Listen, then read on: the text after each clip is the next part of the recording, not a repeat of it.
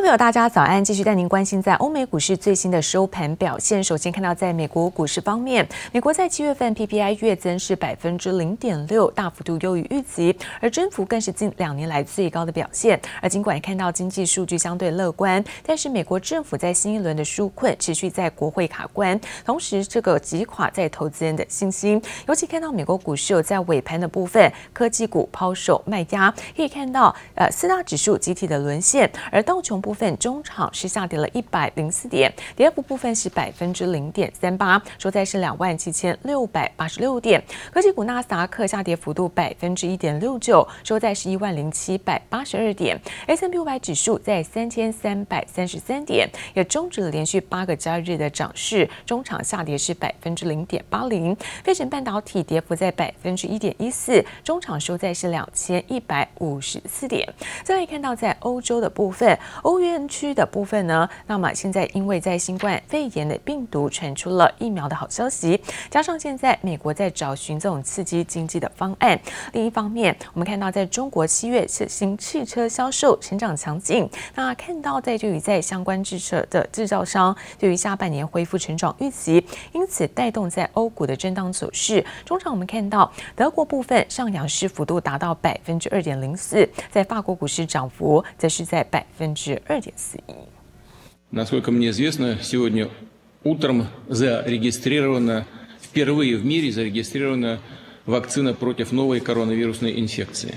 俄罗斯总统普廷今次宣布，全球第一款新冠肺炎疫苗出炉，还说自己的女儿已经接种，预计几周内就能大规模生产。就连菲律宾总统杜特地也在前一天表示，自愿第一个接种该疫苗，证明安全无虞，让市场对加快恢复正常生活燃起一线曙光。We have, uh, Moderna and Oxford are, are sort of the two that are furthest ahead, and those are the ones that everyone really is keeping an eye on. We also have Pfizer and BioNTech uh, as well, and so these are the ones that we have some information on in terms of entering. Late stage trials and having a lot of good results with effectiveness。不过，美国疫苗股 Moderna 以及辉瑞药厂股价反而走跌，市场同时也关注新一轮纾困方案的进展。白宫及民主党都表示有意继续协商。不过，美国总统川普又抛出新的议题，表示正在思考调降资本利得税，以创造更多的工作职缺，但似乎不被看好。Lowering the capital gains tax does not help people who are struggling the most from the recession we're in right now. It helps it, it, it helps wealthy people. Who have capital gains? I mean, most people don't have capital gains. 雅虎财经记者认为，川普本意或许是想透过降低资本利得税，增加有钱人聘雇失业者的意愿，但恐怕不容易达到。另外，美中关系也影响着盘中气氛。When they came in this administration, they certainly saw China. as a long-term strategic threat to the American people and America's security. Our focus was largely economic, it was largely tariffs, it was largely trade and balance. Mm-hmm. And now this government has taken a whole of government approach in dealing with it. 中国官媒《环球时报》最新指出，美国违反国际惯例，粗暴开拆查验中国驻联合国代表团订购的六十件家具，更扬言中方可能会采取对等的措施。为了反制美国，不排除拿苹果以及特斯拉开刀，而美国封杀微信，反而也可能让腾讯无法转播 NBA 球赛。 杰里布里加罕综合报道。不满抖音遭到封杀，现在母公司字节跳动提出了反击，扬言要控告美国政府，引起外界关注。而到底这个胜算有多大？不过，美国总统川普下令要在九月十五号以前让抖音呢完成收购。在路透社报道，光是在技术上要让抖音彻底的脱离字节跳动，恐怕就需要一年的时间。而这个收购案恐怕难以在期限内完成。I set a date of around September 15th. At which point it's going to be out of business in the United States. 美国总统川普才下通牒，宽限四十五天，让中国端影音平台 TikTok 完成收购案。但路透社报道，可能根本办不到，因为光是从技术上要完全把 TikTok 从母公司字节跳动剥离，恐怕就需要一年的时间。One cybersecurity expert Reuters spoke to said Microsoft would likely have to rely on ByteDance's own code. It would then be moved to a new back-end infrastructure to serve users in future. 因为海外的 TikTok 与中国国内的抖音在伺服器端还共用许多程式码，例如推荐演算法以及使用者资料等，都还需要依赖母公司字节跳动的配合。不过同时间，字节跳动也打算提告川普政府进行反制。而回顾中企提告美国政府的历史，就不得不提中国三一重工的案例。Chinese manufacturing company Sany has won a case against the U.S. government after its purchase of an American company was blocked after the bloc Sany decided to take on the Committee on Foreign Investment in the United States. 中国三一集团旗下的公司在二零一二年收购美国四座风力发电厂，却遭质疑威胁美国国家安全，被要求撤资。但法院判决三一集团胜诉。这起案件不但是中国企业首次提告美国外资投资委员会，还是民间企业告赢美国官方单位，更成为后来中国科技大厂华为控告美国政府的参考范本。The case made it all the way to the second highest court in the United States, the U.S. Court of Appeals. It decided that Sany did not get enough access to information about why the U.S. government scuttled the deal so that it could address those concerns. 还有另一个例子是中国企业福耀玻璃在二零零五年告赢美国商务部，因为福耀玻璃遭指控对美国出口大量玻璃被认定倾销，造成不公平竞争而加征关税。Each year, the Fuyao plant makes windshield sets for about four million cars. That's about a quarter of all the cars made in the United States. They also make about another 4 million replacement windshields. 尽管不乏中企告赢美国政府的例子，但每个案件背景不同，字节跳动能否告赢美国还是未知数。节目李嘉涵综合报道。 而半导体界一年一度的盛事 VLSI 国际研讨会昨天在新竹登场，而今年聚焦的主题还是最热门的，包括 AI 人工智慧、五 G，包括在电子电脑，还有包括在这个生物电子医学等相关的技术。而另外，为了彰显在半导体界杰出的人才，这一次颁奖给旺宏的董事长吴敏球、晶心科技的总经理林志明，还有包括中华精测总经理黄水可这三位重量级的人士。受到疫情影响，VLSI 国际研讨会从四月推迟到八月才登场。十一号上午终于揭开序幕，技术亮点则聚焦在五 G、AI 以及半导体异质整合。异质整合的东西，然后下世代的记忆体。那异质整合这几年就是大家也讲的很多。那记忆体尤其在 AI 的世代越来越重要。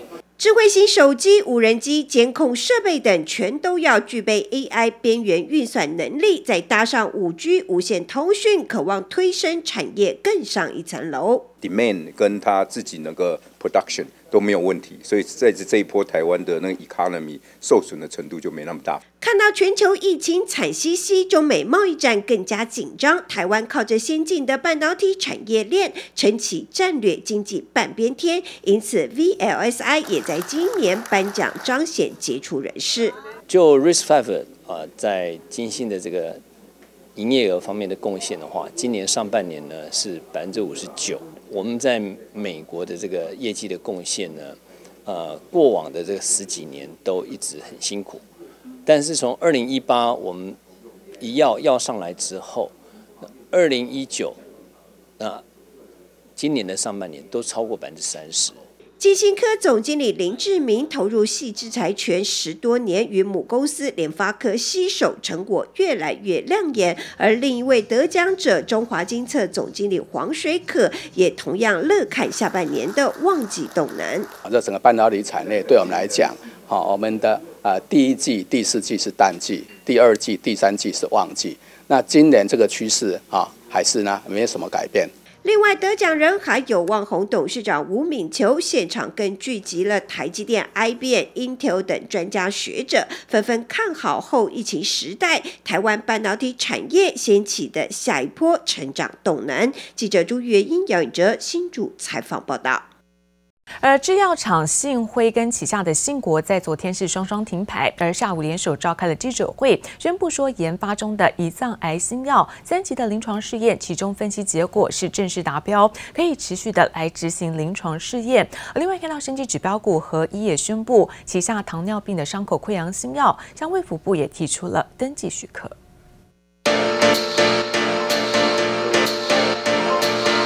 生技类股指数近来剧烈波动，持续成为市场一大焦点。而四大指标股天国一回，行情也牵动着整体生技类股的走势。十一号，信辉、信国停牌，联手召开记者会，宣布旗下胰脏癌新药三期临床试验，其中分析结果达标。很幸运的啊，在这个三期的临床呢，啊，我们的安全性啊足够于啊进行到这个临床。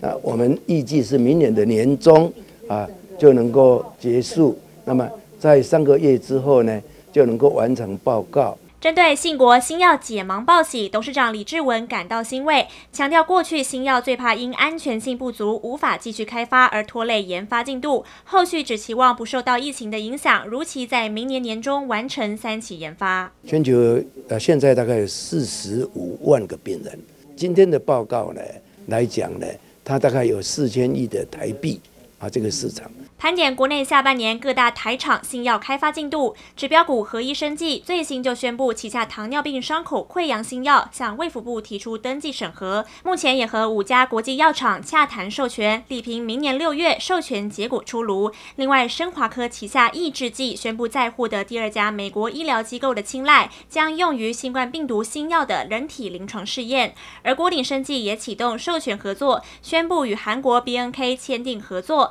将共同开发治疗新冠病毒的新药。另外，药华药旗下红血球新药继取得欧盟和台湾药证之后，宣布再获得韩国孤儿药资格。各厂积极布局新药开发，随着授权和药证进度陆续传来捷报，也有望为国内生医产业续填动能。记者蔡佳云、游彩人台北采访报道。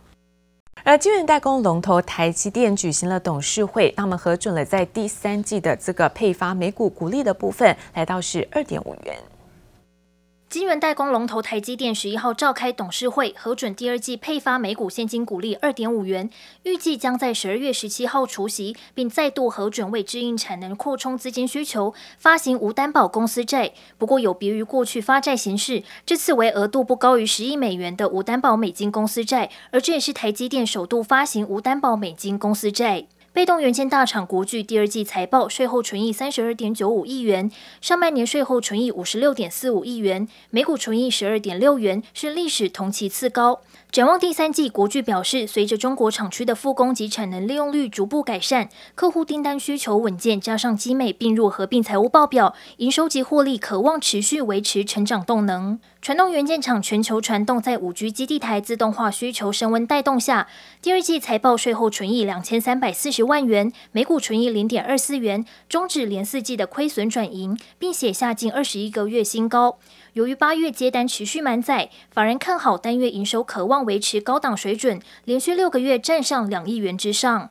IC 设计厂敦泰也在周二公布第二季财报，税后纯益达一点零一亿元，较去年同期转盈，每股税后纯益零点三八元，主要就是受惠于平板与大面积 IDC 出货持强，产品组合转佳。敦泰第二季税后纯益、每股税后纯益也纷纷创下十一季以来新高。记者综合报道。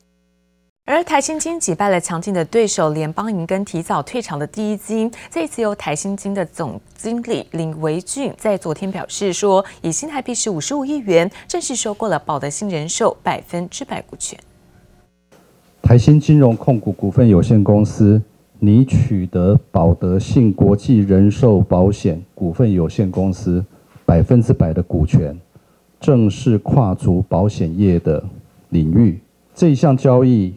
总金额为新台币五十五亿元，总算松了一口气。台新金总经理林维俊十一号晚间宣布，已经以五十五亿元新台币买下保德信人寿百分之百的股权。双方董事会通过合并案，但全案还是需要等待主管机关金管会的同意。保德信人寿的员工将全数留任，其保护的权益跟保障完全不变。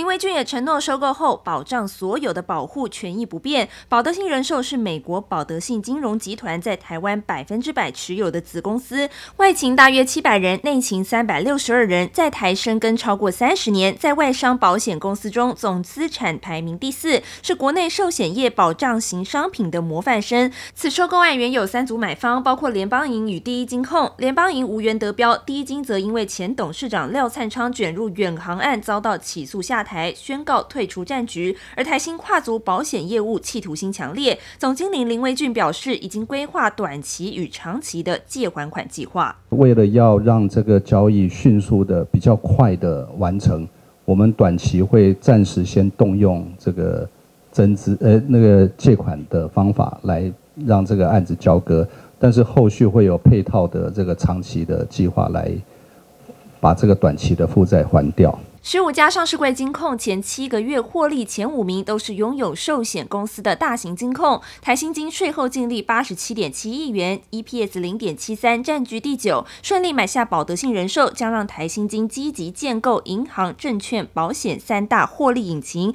期盼能在竞争激烈的金融业站稳脚步。记者周田丽、陈彦宏台北采访报道。